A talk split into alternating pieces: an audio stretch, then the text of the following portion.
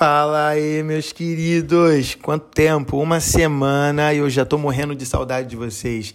Eu sou Rodrigo Menezes e esse é o podcast do Rei. E mais uma vez eu quero falar sobre identidade. Essa vai ser a parte 4 dessa mensagem sobre identidade. Gente, eu tô muito feliz. Eu sei que esse podcast, essa série de mensagens vai ser uma série atemporal, mas eu estou gravando diretamente na minha lua de mel. Semana passada eu não postei nada exatamente porque eu estava casando, resolvendo todas as coisas do casamento e nesse exato momento eu tô curtindo o meu momento com a minha esposa, né? Glória a Deus por isso. Então vamos falar aqui sobre identidade? Ah, se você não me conhece, se você não me segue nas redes sociais, corre lá no Instagram, gente. Acabei de bater 10k. Eu tô muito feliz. Corre lá no Instagram, e me segue lá, Rodrigo Menezes. Já é? Então vamos lá. Gente, em Gênesis 1 fala, né, que no princípio Deus criou os céus e a terra. Então Gênesis 1 já começa falando no princípio. Então sempre que a gente olhar para Deus e para o nosso posicionamento em Deus, para a nossa identidade, nós precisamos olhar por o que Deus fez no princípio, porque existe um convite para a gente voltar para o princípio. Jesus ele morreu e ressuscitou para que a gente voltasse para o princípio. Jesus ele não morreu e ressuscitou para você ser um evangélico. Jesus morreu e ressuscitou para que nós nos tornássemos filhos de Deus, como ele é. Então ele é o primogênito, ou seja, o primeiro de muitos irmãos que foram adotados. Nós somos filhos adotivos desse Pai. Pensa comigo, gente. Nós somos filhos do Deus Altíssimo que criou os céus e a terra e tudo que nele há. É louco demais pensar nisso, né? E, gente, nós fomos criados para a eternidade, sabe? E a eternidade, ela não é um lugar para onde você vai. Ela é um lugar onde você já está. A partir do momento que você confessa Jesus, você entra nesse lugar, você entra nessa eternidade, né? Nós não estamos no Cronos, por mais que estejamos no Crono. Na verdade, nós estamos no Kairos. O Steve Jobs, por exemplo, ele criou o iPhone, certo? Mas ele não está dentro do iPhone, ele está fora do iPhone. O iPhone tem toda uma configuração, tem toda uma cultura, tem todo um reino dentro do iPhone, vamos dizer assim. Mas Steve Jobs, o criador, ele está fora de tudo aquilo que acontece ali dentro do iPhone. Então Deus ele criou o Cronos, que é esse tempo de presente, passado, futuro que a gente vive com horas, né, minutos, segundos, etc. Mas ele não está dentro do Cronos, ele está no Kairos, ele vive no Kairos. A eternidade ela é uma coisa só. É meio difícil de entender, mas na eternidade eternidade tudo já aconteceu né? A eternidade, inclusive, ela é conhecer a Deus, porque quanto mais a gente entra nessa eternidade, quanto mais a gente é, tem revelação sobre a eternidade, mais a gente conhece a Deus. Por isso que os anjos não param de declarar que Ele é santo. Eles constantemente estão declarando santo, santo, santo. Eles viram para uns para os outros e declaram santo. Ele é santo. Ele é santo, porque à medida que eles vão conhecendo a Deus, eles vão vendo o quão santo Ele é. Isso é a eternidade. E o nosso Pai, ele é tão incrível que, a, cada ser que ele criou é único, sabe? Cada cachorro, cada aranha, pássaro, né? Inclusive nós, os humanos. Se você for olhar cientificamente, cada ser que existe nessa terra é um ser único, tem um DNA único, tem uma marca ali que faz ele ser único. Deus ele não cria nada igual, ele cria coisas únicas. Por isso que você, como filho e filha de Deus, você não pode se comparar a outras pessoas. Você precisa entender a sua identidade em Deus. Você precisa entender a sua identidade em Cristo, porque ele te fez único. Ah, mas eu queria ser assim, assim, assado. Não, aceita a sua identidade, aceita as suas qualidades. Você tem qualidades, não aceite seus defeitos. Mas os teus defeitos, segundo Romanos 8, 28, vai cooperar para o seu bem também. Vai cooperar para a construção da sua identidade. Porque Deus é tão perfeito que ele não desperdiça nada. Ele transforma maldição em bênção. Aquilo que era ruim se torna bom, né? Deus ele criou o universo e né, a, a criação do universo foi o foco da criação de Deus. Mas a obra-prima dessa criação foi o homem. Foi eu e você, homens e mulheres ele criou para quê? Para governar toda essa criação. Deus ele criou o universo, ele amor. A Bíblia fala que ele olhou e falou assim: "Tá muito bom isso, cara". Mas ele criou o homem para quê? Eu vou criar um ser que é parecido comigo. Ele é um pouco menor do que eu, ele vai ter a minha imagem e a minha semelhança nele e ele vai governar esse mundo assim como eu governo o céu lá com os anjos, né? E o relacionamento entre Adão, aliás, esse governo que a gente precisa governar o mundo tem que partir do relacionamento com Deus, porque senão o mundo vai ficar perdido, né? Senão a gente vai governar o mundo de maneira tirana, como a gente já viu acontecendo. É, e esse relacionamento entre Deus e Adão gerou um impacto sobre a terra e gerou esse impacto de governo. Deus ele deu a ordem para Adão colocar um nome em cada animal. Existem mais de 500 mil espécies de animais. Hum, olha o impacto que o relacionamento gerou. O homem ele pôde governar dando nome a mais de 500 espécies. Isso é muito doido. Gente, eu tô falando isso é muito doido, né? Porque isso é muito doido mesmo. As coisas de Deus é doida. E o inimigo, gente, quando ele foi lançado à Terra, ele não foi lançado para perturbar a gente. Ah, é porque o inimigo tá aqui, ó, para provar o crente, para perturbar. Não, não, não, não, não. Imagina Deus mandando um inimigo para a terra para perturbar o homem. Jamais. O inimigo tá aqui pra gente perturbar ele. Eu tenho certeza, eu já ouvi isso do Rodrigo Ranauro, da Igreja Verbo, falando sobre isso, e eu concordo plenamente. Eu acredito que o inimigo foi lançado na terra como último castigo, um dos últimos castigos dele. Ele veria, porque o inimigo quis isso, né? Ele quis ser, ele quis ser Deus. E aí Deus vai lá e faz o homem, que é tudo aquilo que o inimigo queria ser. E ele coloca a gente aqui na terra onde o inimigo já estava para quê? Para a gente perturbar ele, para a gente perturbar o plantão do diabo, que é tudo nosso e nada dele. Então a gente está aqui para acabar com a raça dele. Nós estamos aqui para perturbar ele, sendo a imagem e semelhança do nosso Pai. Por isso que o diabo ele constantemente ele tenta deturpar a sua imagem. Por isso que constantemente ele tenta fazer com que você não creia naquilo que você é, né? E as três características do inimigo é, é que ele é homicida, pai da mentira e mentiroso. É, João 8,44 fala sobre isso, né? Que quem obedece ao diabo, quem está realizando o desejo dele, se torna filho dele, né?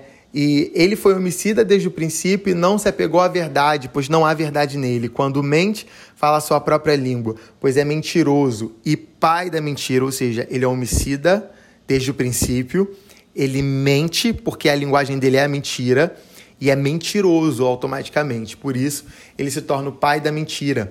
Né? E Romanos 6,16 fala: não, não sabem que quando vocês se oferecem a alguém para lhe obedecer como escravos, tornam-se escravos daquele a quem obedecem, escravos do pecado que leva à morte ou da obediência que leva à justiça. Então, a quem você tem obedecido? Porque se você obedece ao diabo, se você faz a vontade do diabo, se você faz a vontade do inimigo, você vai para debaixo do governo dele, a sua identidade fica deturpada e a sua vida fica destruída.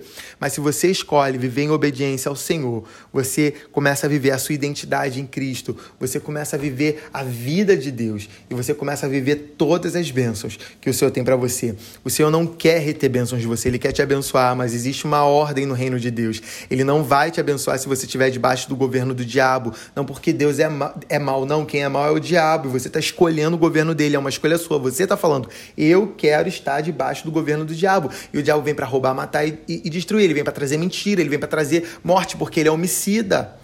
Como que você escolhe fazer a vontade do diabo, sendo que Deus ele tem o melhor para você? Sabe? A Bíblia fala, né? Escolhe a bênção, não a maldição. Imagina bilhões de pessoas que são tudo o que Satanás queria ser. Nós temos autoridade sobre o diabo. Eu queria ler um texto com vocês de Tessalonicenses no Deixa eu ver aqui se é Tessalonicenses mesmo. Não, mentira. É 1 Coríntios 2, fala assim: eu mesmo, irmãos, quando estive no, entre vocês, não fui com discurso eloquente. Isso é Paulo escrevendo para a igreja de Coríntios, no, em 1 Coríntios 2. Eu mesmo, irmãos, quando estive entre vocês, não fui com discurso eloquente, nem com muita sabedoria para lhes proclamar o mistério de Deus, pois decidi nada saber entre vocês, a não ser Jesus Cristo e este crucificado. E foi com fraqueza, temor e com muito tremor que estive entre vocês. Minha mensagem e minha pregação não consistiram de palavras persuasivas de sabedoria, mas consistiram de demonstração do poder do Espírito Santo. Então, aqui no versículo 4, Paulo está dizendo que nós precisamos chegar, né? nós precisamos pregar o evangelho não com palavras persuasivas, não com sabedoria humana, não cheios de teologia, mas cheios da demonstração do poder de Deus. Que demonstração é essa? Curando os enfermos, libertando os cativos, entregando palavras de conhecimento profética, ativando a vida das pessoas, trazendo o poder do Espírito Santo. É assim que Paulo pregava. Esse é o modelo que nós precisamos seguir. Não um modelo com muita homilia, homilética, e ai que pregação bonita, cheia de informação. É, cadê o poder do Espírito Santo? Porque a Bíblia não fala para a gente pregar um evangelho cheio de sabedoria humana com palavras persuasivas que vai convencer e não converter as pessoas. Mas o que traz a conversão é o poder do Espírito Santo, porque é ele quem gera esse convencimento, não nós. Versículo 5: Para que a fé que vocês têm não se baseasse na sabedoria humana, mas no poder de Deus. Você vê que muita gente nega o poder de Deus, mas se apoia em sabedoria humana. Não foi para isso que Jesus levantou a igreja. Entretanto, versículo 6: Falamos de sabedoria entre os maduros, mas não da sabedoria desta era era ou dos poderosos desta era que estão sendo reduzidos a nada. Pelo contrário, falamos da sabedoria de Deus, do mistério que estava oculto, o qual Deus preordenou antes do princípio das eras para a nossa glória. Olha isso, gente, que está no versículo 7. Deus preparou, ele preordenou antes do princípio. E no princípio, lá em Gênesis 1, antes daquele princípio, Deus já tinha preparado tudo para a nossa glória. O mistério que estava oculto, ele está disposto a revelar para mim para você. Versículo 8. Nenhum dos poderosos desta era o entendeu, pois se o tivessem entendido, não teriam crucificado o Senhor da glória. Todavia, como está escrito, olho nenhum viu, ouvido nenhum ouviu, mente nenhuma imaginou o que Deus preparou para aqueles que o amam. Olha isso, gente, que forte. Deus é bom. Deus tem o melhor para você. O diabo é mentiroso, o diabo não presta, o diabo é mau. Deus é bom, ele não tem nada de ruim para você. Versículo 10. Mas Deus o revelou a nós por meio do Espírito Santo. O Espírito Santo sonda todas as coisas, até mesmo as coisas mais profundas de Deus. Pois quem dentre os homens conhece as coisas do homem, a não ser o espírito do homem que nele está? Da mesma forma, ninguém conhece a Deus, ninguém conhece as coisas de Deus, a não ser o espírito de Deus. Nós, porém, não recebemos o espírito do mundo. Mundo você pode traduzir por cultura, pelo sistema, a cultura desse mundo. Nós não temos o espírito da cultura desse mundo. Nós não andamos de acordo com a cultura desse mundo. Porque o que é cultura? É aquilo que você faz sem pensar. Ou você lembra quando você aprendeu a falar português? Entrou tanto na sua cultura a língua portuguesa que você fala português sem nem pensar. Não é verdade? Entre outras coisas que a gente faz, a gente não sabe nem por que, que a gente faz, mas que faz parte da nossa cultura, né? Por exemplo, no Rio de Janeiro, o carioca ele é barraqueiro, o carioca ele, né, é malandro, vamos dizer assim. Por quê? É a cultura dali. Mas, como está no versículo 12, nós, porém, não recebemos esse espírito da cultura desse mundo, mas o espírito procedente de Deus, para que entendamos as coisas que Deus nos tem dado gratuitamente, ou seja, de graça. Se no versículo 11 fala que não tem como conhecer as coisas de Deus, a não ser o Espírito de Deus que conhece, mas agora esse Espírito, segundo o versículo 12, está dentro de nós, então agora nós podemos entender tudo aquilo que Deus tem nos dado de graça, nós podemos entender os mistérios de Deus. Ele quer revelar as escrituras para você. Ele quer revelar a vontade dele para você. Ele quer revelar os mistérios ocultos para você. Versículo 13. Delas também falamos, não com palavras ensinadas pela sabedoria humana, mais uma vez falando sobre isso, mas com palavras ensinadas pelo Espírito Santo, interpretando verdades espirituais para os que são espirituais. Porque quem não é espiritual não entende. Versículo 14 vai dizer: quem não tem o Espírito não aceita as coisas que vêm do Espírito de Deus, pois lhes são loucura e não é capaz de entendê-las, porque elas são discernidas espiritualmente. Por isso que eu falo que é loucura o tempo inteiro, porque as coisas do espírito são loucuras. Não dá para entender com a nossa mente humana. O culto é racional, mas o mover do Espírito Santo, a vida no espírito, ela vai além da nossa mente racional. É, e quem você sabe que a pessoa que não tem o Espírito de Deus, porque ela não vai aceitar. Ela pode não entender, mas lá no Espírito dela vai ter algo testificando que aquilo é de Deus, por mais que ela rejeite, se ela tem o Espírito Santo. Agora, olha o que está no 14: quem não tem o Espírito Santo não aceita as coisas que vêm do Espírito, pois lhes são loucura e não é capaz de entendê-las, porque elas são discernidas espiritualmente. Versículo 15: Mas quem é espiritual discerne, entende todas as coisas, e ele mesmo por ninguém é discernido, pois quem conheceu a mente do Senhor para que possa instruí-lo? Nós, porém, temos a mente de Cristo. Então, por nós termos a mente de Cristo, nós, por nós sermos espirituais, nós vamos entender todas as coisas que precisam ser entendidas, mas as pessoas não vão entender a gente. Então, para de querer fazer todo mundo entender aquilo que você entendeu. Porque às vezes a pessoa é carnal, ela não vai entender. E para viver a sua identidade, para viver uma vida no espírito, você quando você, perdão, quando você deixa de ser carnal e você começa a viver uma vida no espírito, você começa a entender os mistérios de Deus. E aí aquilo que ninguém está entendendo, você começa a entender, porque agora você está vivendo uma mente do espírito, você está vivendo uma vida no espírito. Romanos 12, 2 fala para a gente renovar a nossa mente. Nós precisamos ter a mente de Cristo.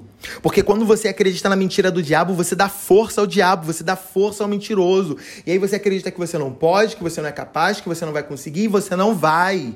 Você acredita que vai dar errado e vai dar errado. Porque você está acreditando na mentira do diabo, você está dizendo que o teu Deus é o diabo. Porque, gente, o medo Sabe, o medo de dar certo, o medo de, de investir em algo, o medo de fazer algo que está queimando no seu coração. Sabe o que, que é? É a fé em Satanás. Você está dizendo que o diabo é mais forte, que o diabo vai vencer, que você vai ficar frustrado. Mas deixa eu te falar, Deus não vai deixar você ficar confundido. Deus não vai te deixar ficar frustrado, porque ainda que não dê certo aquilo que você está propondo no seu coração, todas as coisas, Romano 8, 28, todas as coisas vão cooperar para o seu bem. Nós precisamos estar firmados na verdade que Deus tem para gente. Nós precisamos estar eliminando essas mentiras que o diabo colocou em nós sobre a nossa imagem, sobre o nosso futuro, sobre os nossos sonhos. Há tanta mentira, gente, que tem gente que acredita que Deus coloca doença nas pessoas.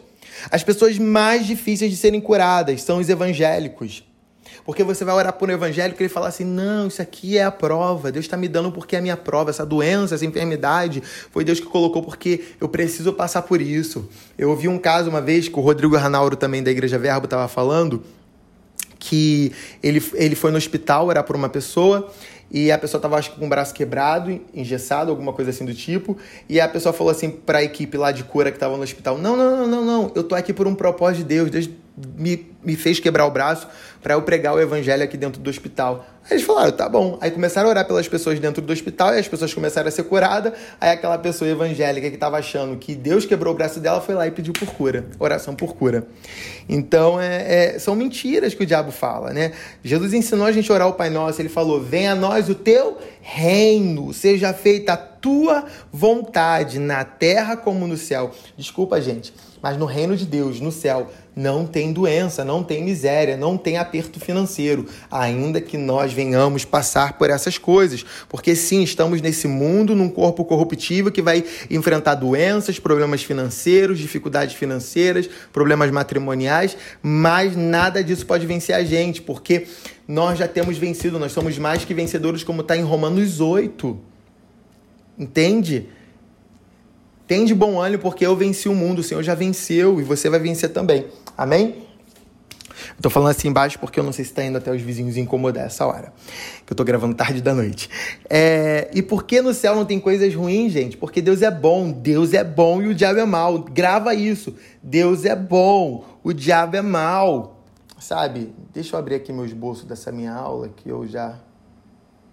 Eita. Ih, gente. Pronto, consegui.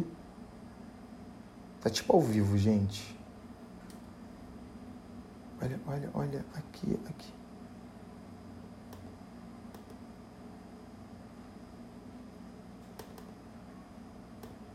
E, gente, tá difícil. Tô com um computador novo, ganhei um MacBook, gente. Mas vamos lá.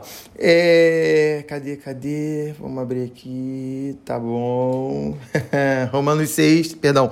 João 14, 30 fala que o príncipe deste mundo, do sistema desse mundo, da cultura desse mundo, é Satanás. Por isso que a gente não tem que ser de acordo com a cultura desse mundo. Ah, mas é a minha cultura. Problema. Nós fomos chamados para viver a cultura do céu. Jesus falou que ele não tem direito nenhum sobre ele. Se agora nós somos coerdeiros com Cristo, como está em Romanos 8, Satanás não tem mais direito nenhum sobre nós. Ele não pode mais mandar na gente. Nós estamos livres por meio de Jesus. Está lá em João 14, 30.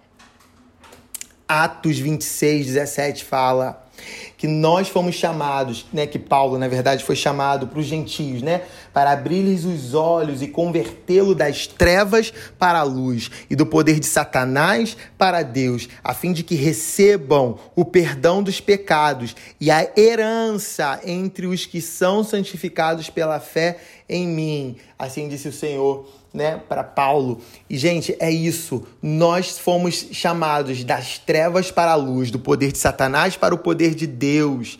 Agora nós recebemos perdão pelos nossos pecados, segundo Atos 26, e nós temos essa herança. Então o diabo não tem poder nenhum sobre a gente. Nós saímos das trevas, nós saímos do poder dele, nós saímos do sistema desse mundo, da cultura desse mundo, sabe? Cultura é o que você pensa sobre você, o que é que te limita, o que foi implantado em você que faz você viver de performance, sabe? Que faz você viver mentiras e acreditar em mentiras, sabe? São, são essas são essas coisas que precisam ser anuladas de você, sabe? Precisa haver um antes e depois da cruz, né? Antes da cruz você caminhava para a vitória. Só que agora, após a cruz de Cristo na sua vida, você caminha da vitória, você vive a partir da vitória. Antes da cruz, você queria ser percebido por Deus, você fazia coisas para chamar a atenção de Deus. Mas agora, depois da cruz, você entende que ele habita dentro de você você entende que ele mora dentro de você e que ele já tem a sua atenção, que sabe que ele já olha por você e que ele vai cumprir todas as suas promessas, ele vai te dar tudo aquilo que você precisa,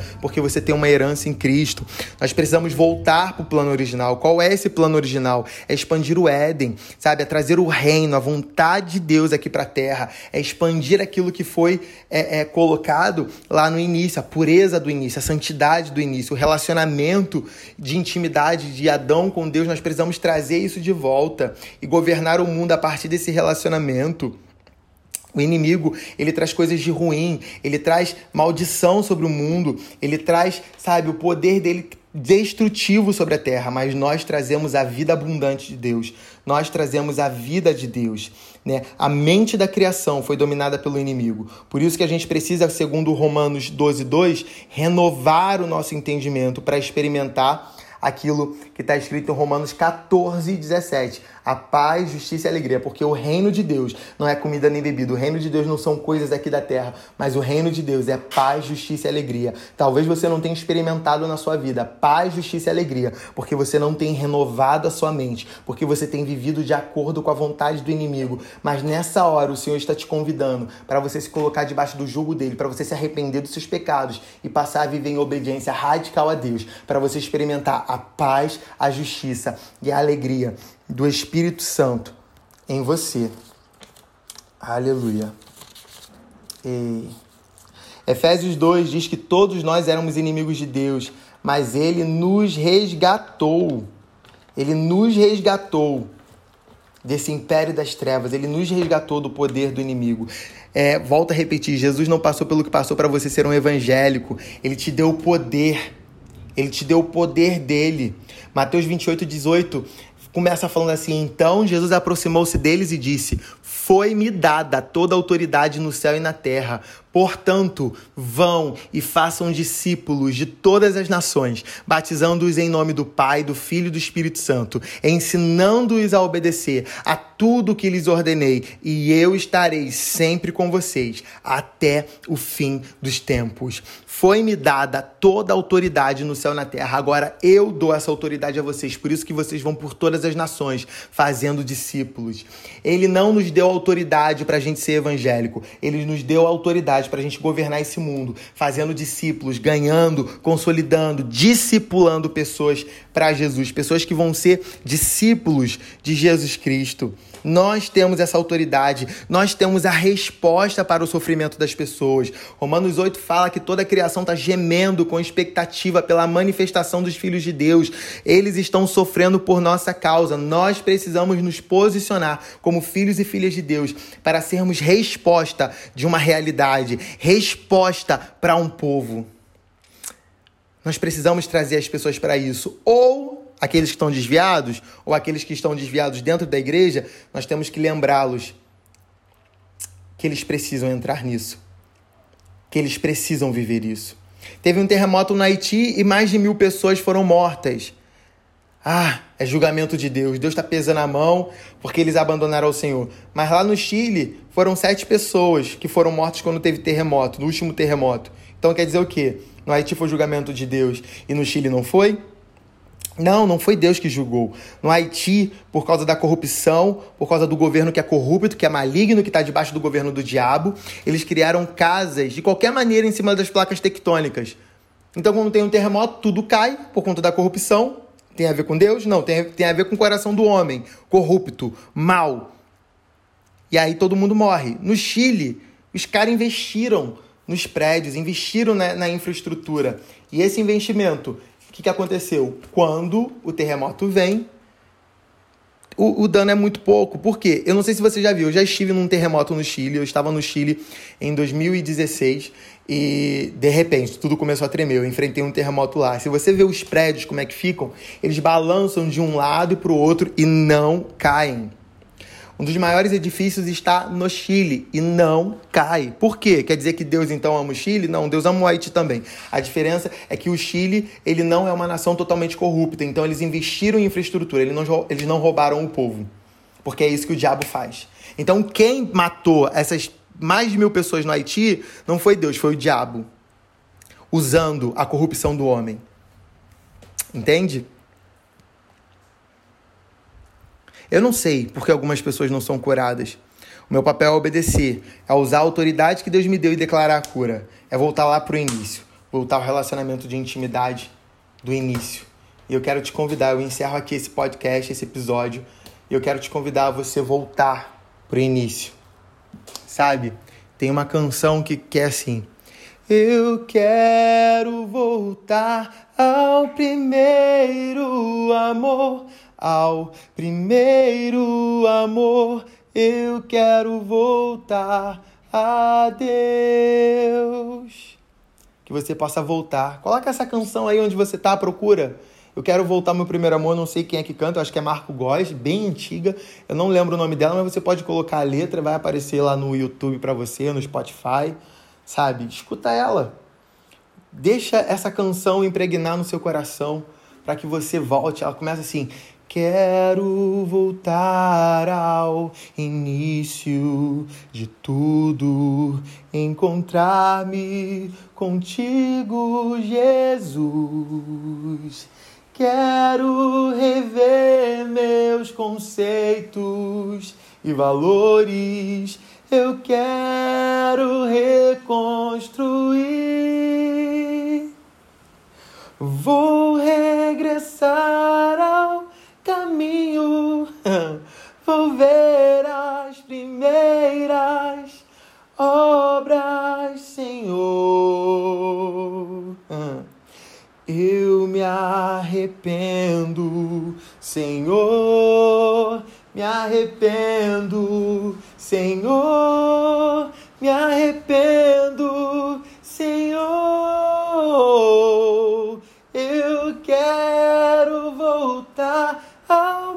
É muito alto para mim, gente. Vai lá com o Marcos Góes, que ele canta melhor do que eu, me empolguei. É isso, gente. Eu oro e declaro você voltando pro início de tudo voltando para sua identidade, para o seu desenho original, para aquilo que Deus criou você para fazer. Talvez você diga: eu perdi meu primeiro amor, eu abandonei meu primeiro amor. Volta, se posiciona. Não é sobre um sentimento, não é sobre aquele sentimento gostosinho que você sentia no início, não. É uma decisão de colocar o Senhor em primeiro lugar e caminhar posicionado na sua identidade, não acreditando mais nas mentiras do diabo, mas acreditando na verdade do Senhor para você. Amém? Deus te abençoe. É isso. A gente se vê semana que vem. Tamo junto. É nós.